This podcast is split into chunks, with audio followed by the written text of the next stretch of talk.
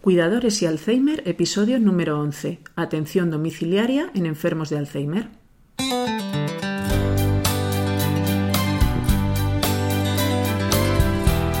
Bienvenidos a nuestro podcast sobre cuidadores y Alzheimer, un espacio abierto, vuestro espacio, un sitio en el que podamos compartir información, conocimientos y experiencias. Porque sabemos lo difícil que es cuidar a una persona con Alzheimer, déjanos ayudarte, estamos a tu lado.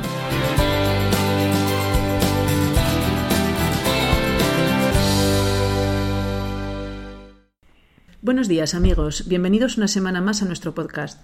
Antes de empezar, os recuerdo que podéis contactar con nosotros a través del correo contacto Os animamos, como siempre, a participar, a consultar, a colaborar, a criticar, a lo que vosotros necesitéis. Todos los correos serán contestados a la mayor brevedad.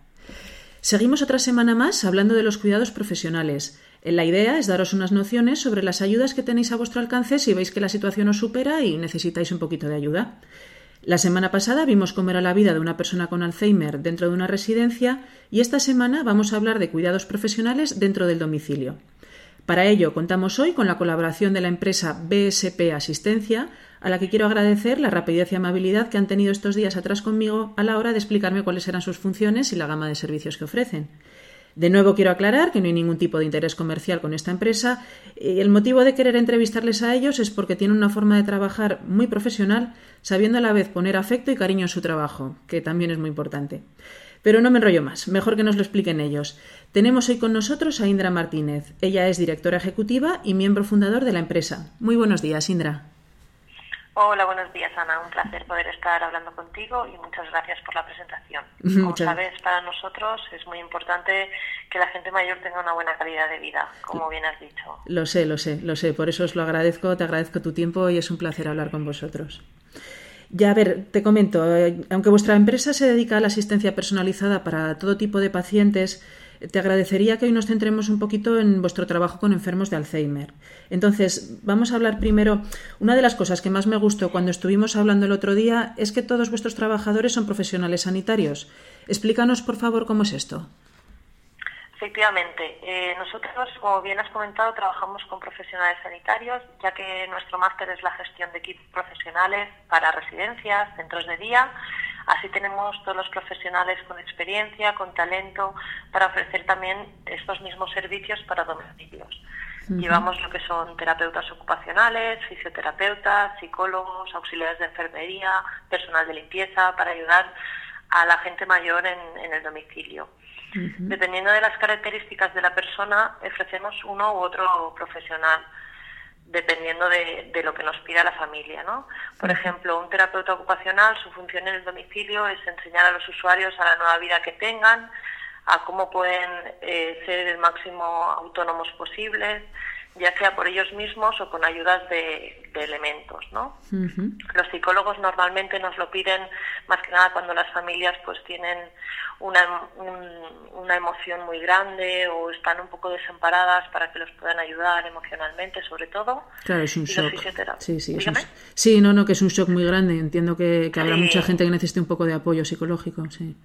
Claro, a veces se sienten un poco perdidos, entonces pues es el psicólogo el que más o menos los va dirigiendo de cómo tratarlos, cómo tienen que gestionar según qué, qué resultado, qué forma tiene el, su familiar de reacción, ¿no?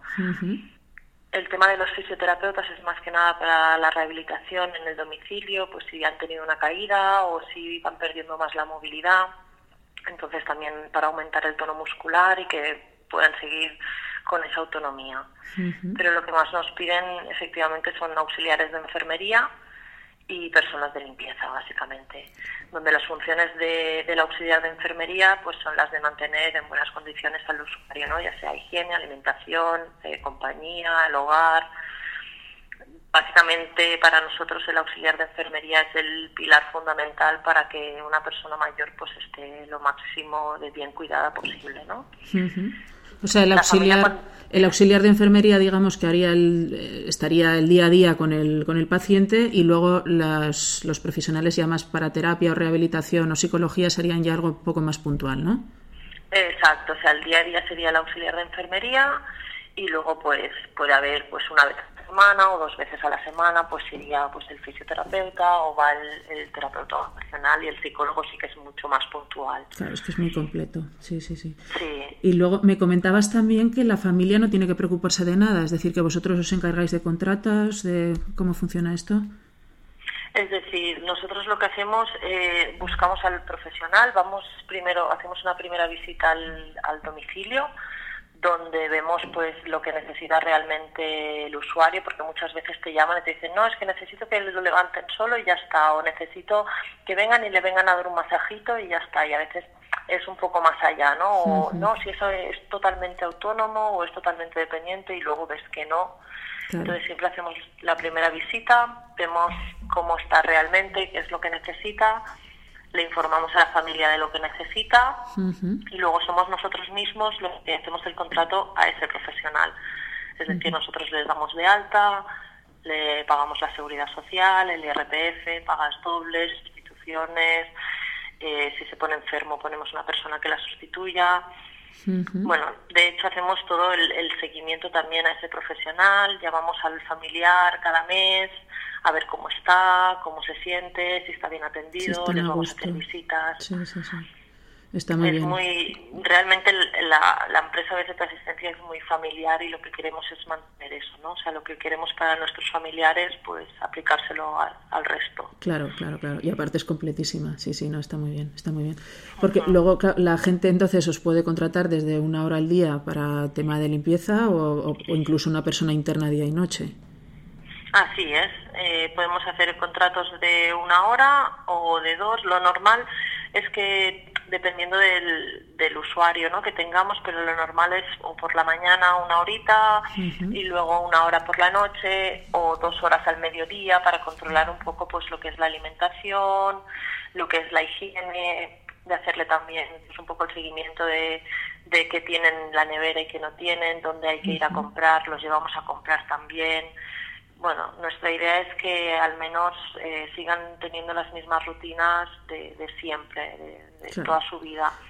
O sea, desde eso, pues desde un apoyo hasta que se, hasta ser el, el cuidador principal, vale. Entonces, bueno, lo que me estabas contando ahora, te enlazo con esto. Eh, no es lo mismo una persona con un Alzheimer leve o moderado que las que están ya en una fase avanzada. Entonces, explícame, por favor, en la primera fase, en la que ya la persona aún es, es válida, pero que está en fase leve o moderada, ¿qué tareas os piden más? Mira, para este tipo de- enfermos lo que más nos piden son dos horas al día. Normalmente son de 12 a 2 o de 3 a, a 6, una cosita así.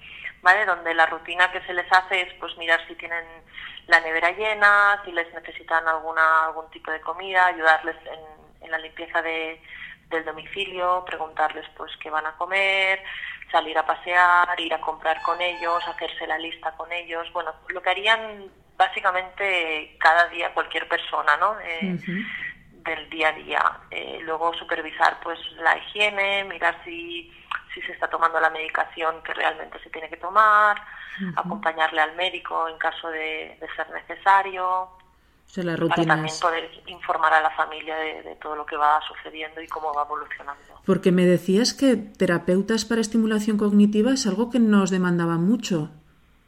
La verdad es que no, porque bueno, el, el problema del terapeuta ocupacional es que la gente tampoco conoce muy bien qué Sus funciones labores, sí, sí, tiene es y, y cómo puede ayudar, ¿no? Entonces hay veces que ni las propias residencias, que son las del día a día, saben lo que hace la faena de un terapeuta ocupacional, pues como para tenerlo alguien en casa que tampoco es una carrera bastante nueva Claro. Y, y no la conocen mucho. O sea, el fisio saben que viene a hacer masajes y ya está, y un poco de rehabilitación. El psicólogo igual, pero el terapeuta es un poco así, está un poco perdido, ¿no? Sí, sí, sí que es cierto. Pues vamos, desde aquí animo a la gente porque la estimulación cognitiva es importantísima. Sí. Pues Vale. sí, la verdad es que sí, para, para poder tener la máxima autonomía posible es muy importante. Lo que pasa que, bueno, es eso. Nosotros también en el día a día vamos luchando para que la gente pues conozca, ¿no? Esta profesión que es muy bonita y que y que la verdad es que, te- bueno, tiene mucha utilidad, ¿no? Y tanto, En- más y que nada en personas con Alzheimer. Sí, perfecto.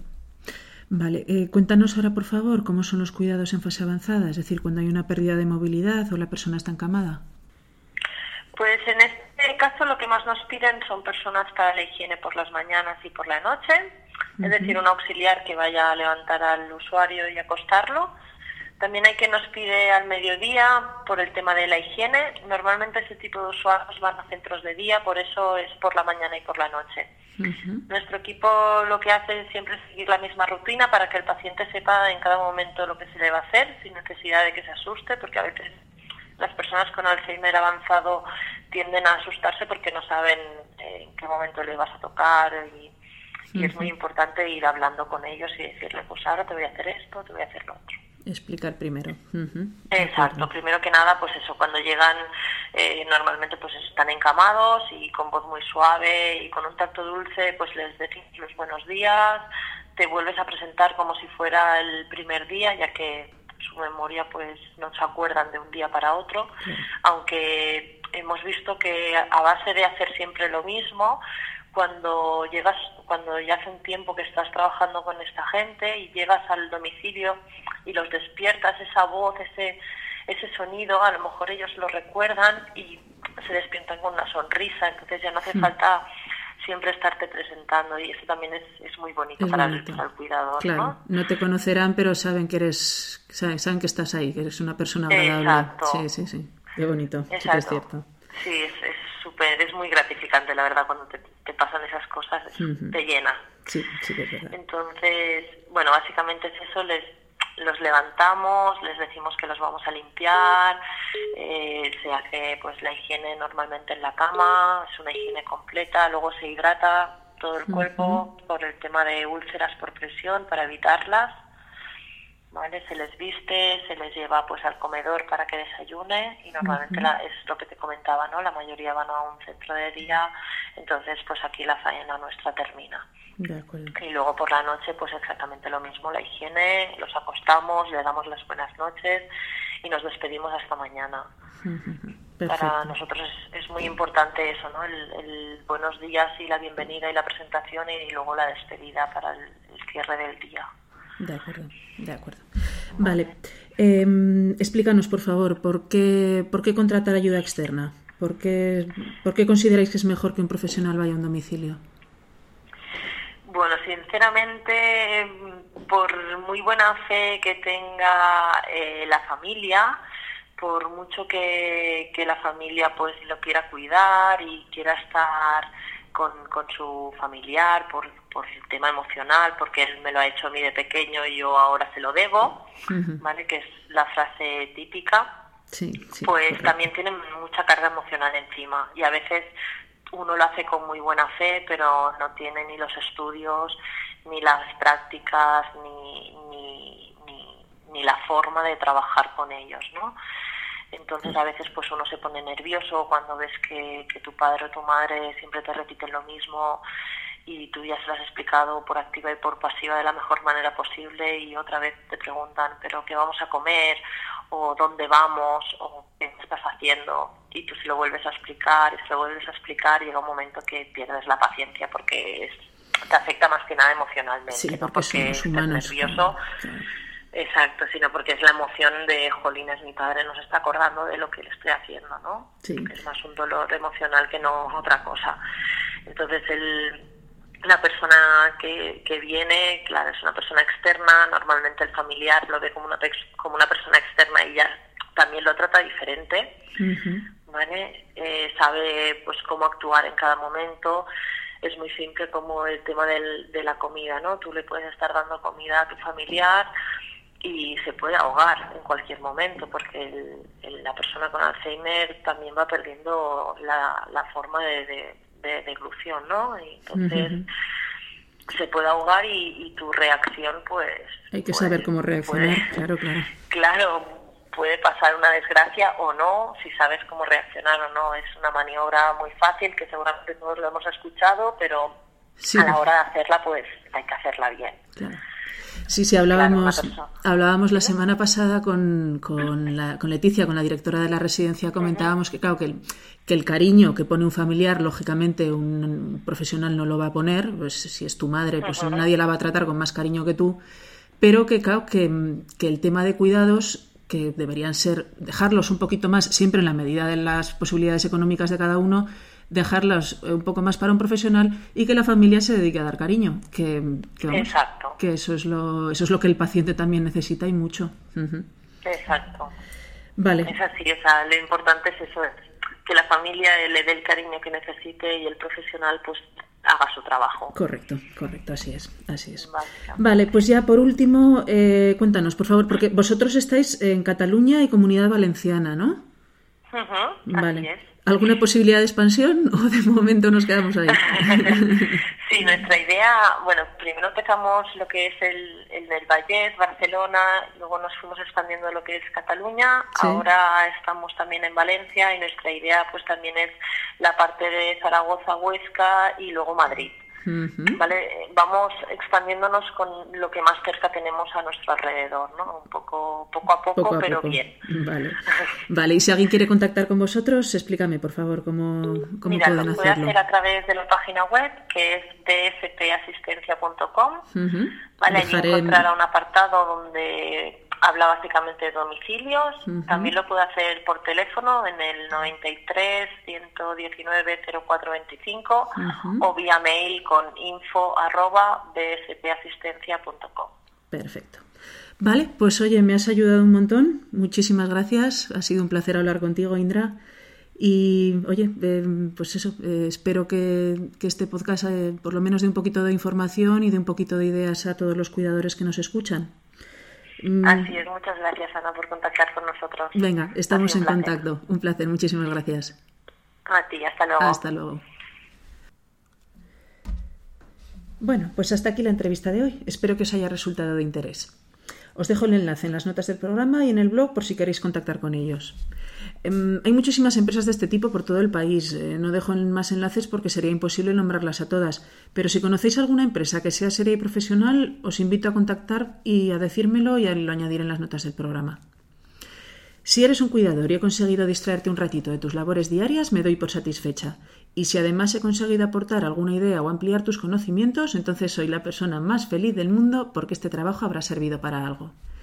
Os recuerdo que en nuestra ortopedia online, ortoweb.com, podréis encontrar todo tipo de ayudas técnicas y productos de apoyo para adaptar la vivienda a las necesidades de la persona que cuidáis, para que tanto enfermo como vosotros cuidadores podáis tener la mayor calidad de vida posible.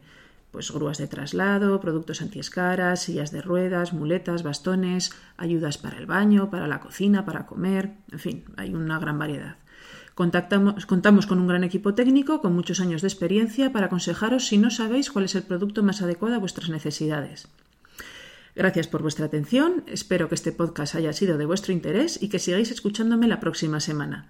Podéis contactar a través del correo contacto y por último, agradeceré vuestras opiniones y sugerencias, tanto positivas como negativas, y si es positiva y queréis regalarme una valoración de 5 estrellas en iTunes o un me gusta en iVoox, os estaré eternamente agradecida y además ayudaréis a otras personas a que me escuchen y me conozcan.